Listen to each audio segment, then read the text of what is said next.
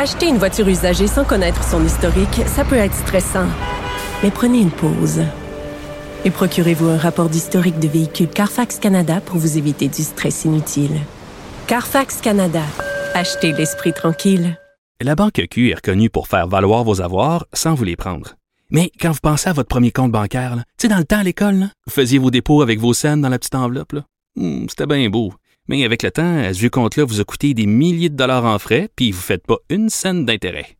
Avec la Banque Q, vous obtenez des intérêts élevés et aucun frais sur vos services bancaires courants. Autrement dit, ça fait pas mal plus de scènes dans votre enveloppe, ça. Banque Q. Faites valoir vos avoirs. Visitez banqueq.ca pour en savoir plus. 46.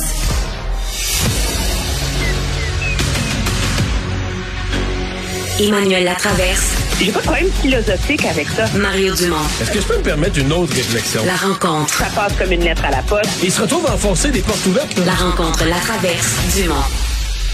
Bonjour Emmanuel. Bonjour. Alors le CHSLD Heron qui revient là au cœur de l'actualité. Euh, euh, C'était aujourd'hui une grosse partie de la période de questions à l'Assemblée nationale. Euh, un courriel là, déposé devant la coroner Jeanne Kemel qui démontrerait que deux ministres avaient été avertis d'un problème de manque de personnel dix jours avant que ce soit avant que ça éclate. Oui, c'est c'est ce qui fait que l'opposition reproche à Mme McCann et à Mme Blais d'avoir menti parce que c'est clair, la sous-ministre, le 29 mars, donc dix jours plus tôt, indique clairement à la directrice de cabinet de Mme Blais qu'ils sont au courant, qu'il y a presque plus de personnel pour prendre soin des 154 résidents. Le CIUS a pris le relais pour donner les services. C'est très problématique. Le CIUS va prendre en charge le, CH, le CHSLD. Donc, ça fait dire à l'opposition que c'est la preuve que le gouvernement savait. Euh, et c'est comme si aujourd'hui, l'opposition a raté sa coche dans ses attaques. C'est très troublant, ces, ces révélations-là, parce qu'on peut pas prendre ce courriel-là seul faut le prendre avec l'ensemble des autres informations qu'on a à l'effet que euh, que euh, je veux dire le, le 7 avril euh, Madame Rosebush écrit nous craignons toujours pour la sécurité des, des résidents qu'on demande l'aide du sous-ministre en poste à l'époque euh, en disant qu'on craint de voir appeler la police euh, que l'état de la situation a été envoyé au cabinet. Donc c'est c'est pas comme si c'était en secret que ça se passait là il y avait trois sous-ministres qui étaient au courant, les chefs de cabinet des ministres étaient au courant. euh, C'est juste que quand on dit, ouais. C'était épouvantable, qu'on songeait à appeler la police. Tu sais, à un moment donné, tu te dis, coudon, il y a quelqu'un quelque part qui n'a pas fait sa job. Est-ce que c'est Mme McCann? Est-ce que c'est de sa faute à elle? Est-ce que c'est de la faute de Mme Blais? Moi, c'est là que j'ai de la misère quand j'entends euh, Dominique Anglade dire à M. Legault, vous, vous êtes assis avec vos conseillers dans la, dans la cellule de crise et vous avez décidé de tisser un tissu de mensonges. Là, je décroche. Il n'y a, y a rien qui nous dit jusqu'ici que vraiment, le machiavéliquement, ces gens-là se sont assis et qui ont dit on va mentir à l'ensemble du Québec sur ce qu'on a su et quand. Ouais. Mais, Mais- quand on dit qu'il le savait, là, c'est là, moi, j'ai battu, moi, j'accroche. Il savait quoi? Il savait qu'il y avait euh, un problème, un manque de personnel, mais tu comprends, dans le réseau de la santé, ça va toujours. C'est ça qu'il faut garder à l'esprit. là. Ça va toujours mal, il manque toujours de personnel, des crises dans le réseau de la santé, c'est rien que ça que tu as tout le temps. Là, Là, on avait une plus grosse. euh, le CIUS dit ben nous, on prend ça en charge. Tout à l'heure, Monique Sauvé, j'ai posé la question. Est-ce que vous, vous vous affirmez que les deux ministres savaient là, que les gens mouraient de soif, mouraient de faim, étaient dans leur couche depuis deux, trois jours, pas d'hygiène? Elle répond oui. Elles savaient ça et elles ont laissé faire ça. C'est l'affirmation du Parti libéral. Elles savaient ça. Elles savaient que les gens allaient en mourir. Ça les dérangeait. Vous pouvez réécouter l'entrevue, là. Ça les dérangeait pas. Puis ils ont laissé faire. Ils ont laissé aller ça en le Hey. sachant. Ça, Moi, ça- c'est là que je décroche. c'est là que je décroche totalement. là. Totalement, totalement, totalement. Moi, je pense pas qu'il y a aucun député d'aucun parti des 125 à l'Assemblée nationale qui, sachant humainement ce que vivent des gens auraient dit ah ben tant pis là j'ai pas le temps de m'en occuper voyons. Je pense qu'ils ont sous-estimé là la signification des courriels de ce qui se passait du manque de personnel. Probablement qu'il y a des gens qui ont manqué à leur diligence leur devoir de, de vérification de regarder par-dessus l'épaule des fonctionnaires. Ça je suis prêt à accepter ça. Qu'en termes de responsabilité ministérielle on a manqué de rigueur à aller voir par-dessus l'épaule des fonctionnaires. De dire qu'elle savait la souffrance des gens puis on ferme les yeux là-dessus en disant bof, on s'en fout. Ça, je trouve que c'est une accusation euh, dérisoire, exagérée et dérisoire de son exagération. moi, ce que je comprends pas, c'est qu'objectivement, aujourd'hui, c'était la meilleure poignée sur Terre pour relancer des demandes d'une enquête publique. Parce qu'à un moment donné, ce qu'on, qu'on comprend, là, avec les courriels, ceci, cela, c'est que c'était connu que ça allait en dépérissant que c'était connu, en tout cas certainement au CIUS, que les patients étaient laissés à eux-mêmes, qu'il y avait des histoires d'horreur, qu'ils étaient dénutris, déshydratés, qu'ils étaient complètement laissés à eux-mêmes. Donc, à un moment donné, il y a quelqu'un au CIUS qui n'a pas fait sa job, là. Ou il y a quelqu'un au ministère qui n'a pas fait sa job. Ou peut-être qu'il savait les cabinets du ministre, mais qui sont, mal occupés. Mais à un moment donné, ces familles-là et la population du Québec méritent de savoir qui a échappé le ballon. Et il y a une personne qui l'a échappé à un moment donné, ce ballon-là.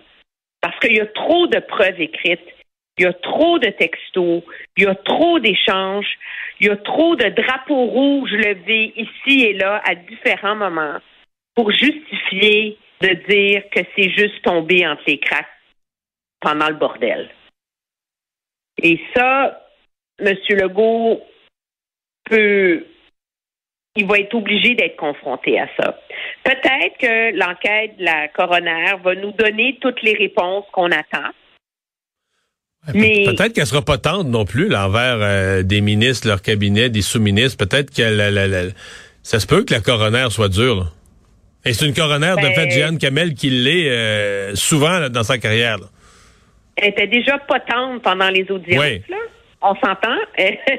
Alors, euh, mais moi, je pense que le problème aujourd'hui, c'est que l'opposition, en allant trop loin, euh, a finalement donné à M. Legault les outils d'une défense acceptable politiquement pour lui hmm. aujourd'hui.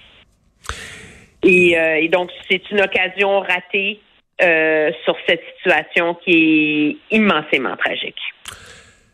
Je, continue de penser quand même qu'il y a quelque chose sur le plan. Quand quelque chose d'aussi grave arrive, là, puis tu as été ministre, il faut que tu dises, à la première occasion, toute la vérité. Donc, euh, dès qu'on a parlé de ça, ou de dire, ben nous, on avait eu des... Tu sais, je pense que Mme McCann, Mme Blais, aurait dû dire dès le départ, là, euh, nous, on avait eu des avertissements, qu'il y avait des problèmes, etc. Et des courriels qui ont circulé depuis quelques jours. On pensait jamais, jamais on nous avait dit que c'était de cette ampleur-là. Où le fait de dire, c'est comme moment tu es, obligé de changer ta version. on savait rien. Ah, mais on savait un petit peu. C'est vrai, t'as raison. On savait un petit peu. Ah, là, ben, et ça, je pense que dès le jour 1, on aurait dû faire aucune cachette, là, dire dès le printemps 2020, voici la chaîne des événements, voici la chaîne des communications, puis euh, on a sous-estimé. Parce qu'il n'y a rien de pire que ça ressort par après. Tu nous as dit que tu savais rien, mais OK, tu savais pas tout, peut-être, mais tu en savais un peu. Tu avais eu un avertissement, pas un avertissement de l'ampleur de ce qui se passait vraiment peut-être dans les chambres, sur le terrain, mais qu'il y avait un problème de personnel. Ça, il y a un bout, tu avais été averti. Et ça, c'est un peu terrible de, de se faire... Euh, c'est le supplice de la goutte d'eau, on découvre au fil des semaines que tu en savais un peu plus, et ça, ça alimente l'opposition. Euh, je conclurai en disant que pour l'opposition dans son ensemble, demander, parce que là, aujourd'hui, il demandait aussi la tête du ministre de l'Environnement pour un titre que, que, que, que la presse, euh, quelque chose qui est pas dans le texte, mais qui est dans le titre. On a tous vécu ça. Moi, je l'ai vécu 100 fois dans ma carrière politique. Les gens qui font les titres, parfois, font ça vite. Et là, on demandait la, mission, la démission du ministre de l'Environnement aussi. Sûr que dans une période de questions, quand tu demandes la démission de trois ministres, de plus que 10 du cabinet... non, puis quand tu, quand tu demandes la démission de deux ministres parce que tu charries dans tes accusations sur Heron, puis après ça, tu demandes la démission du ministre de l'Environnement Pour un titre de journal? ouais. C'est ça. C'est une mauvaise. En, en mal citant ce que le ministre euh, a dit, c'est pas très, très, très euh, sérieux. Et donc, ce qui aurait pu être une journée sérieuse et difficile pour le gouvernement, finalement, il s'en sort à bas prix. Bon, euh, on s'en va à Ottawa où les GAFAM, là, les Google, Amazon, Facebook, vont devoir payer. Là, ça avait été déjà annoncé, mais là, le, le ministre du patrimoine a déposé son projet de loi. Oui, c'est un projet de loi qui ressemble beaucoup, beaucoup à ce qu'a déjà fait l'Australie euh, il y a un an, où finalement, euh, on demande, on exige des grandes plateformes, Google, Facebook, blabla, de négocier euh, un contrat avec les salles de nouvelles, les, les, les organisations de presse, pour payer une redevance pour les articles qu'ils partagent et donc qui enrichissent les plateformes web.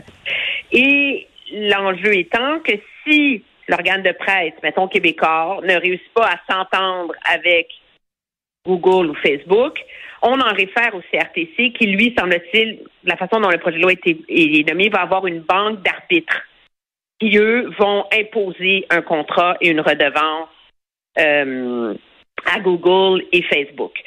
Euh, c'est le modèle, finalement, qu'a testé l'Australie, qui a réussi à mettre au pas, qui est le premier pays qui a réussi à mettre au pas Google et Facebook. Et donc, Ottawa s'inscrit dans cette lignée-là, sachant que ces plateformes-là ont déjà signé des ententes avec, je pense, 11 grands éditeurs ou organes de presse au Canada. Là. Donc ça, c'est ce qui va forcer Facebook et Google à négocier avec ceux qui restent euh, des revenus. Puis en Australie, ça a quand même rapporté plus de 200 millions de dollars. Hein?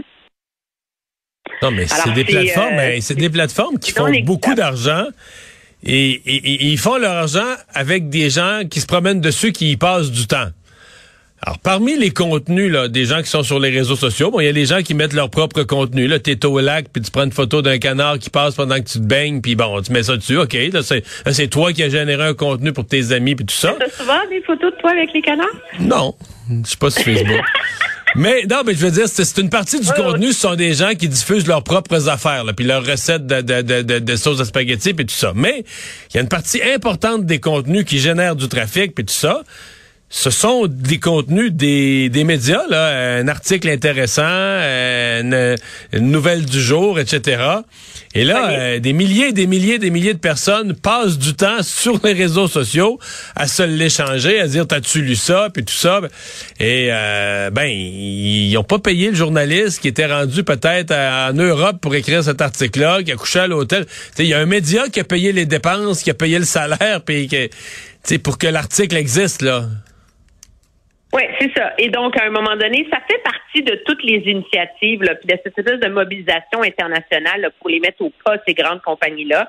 Ça a commencé avec une entente de tous les pays membres de l'OCDE euh, l'été dernier pour que toutes ces entreprises-là soient soumises d'ici 2024 à un impôt corporatif obligatoire de 15% dans tous les pays du monde.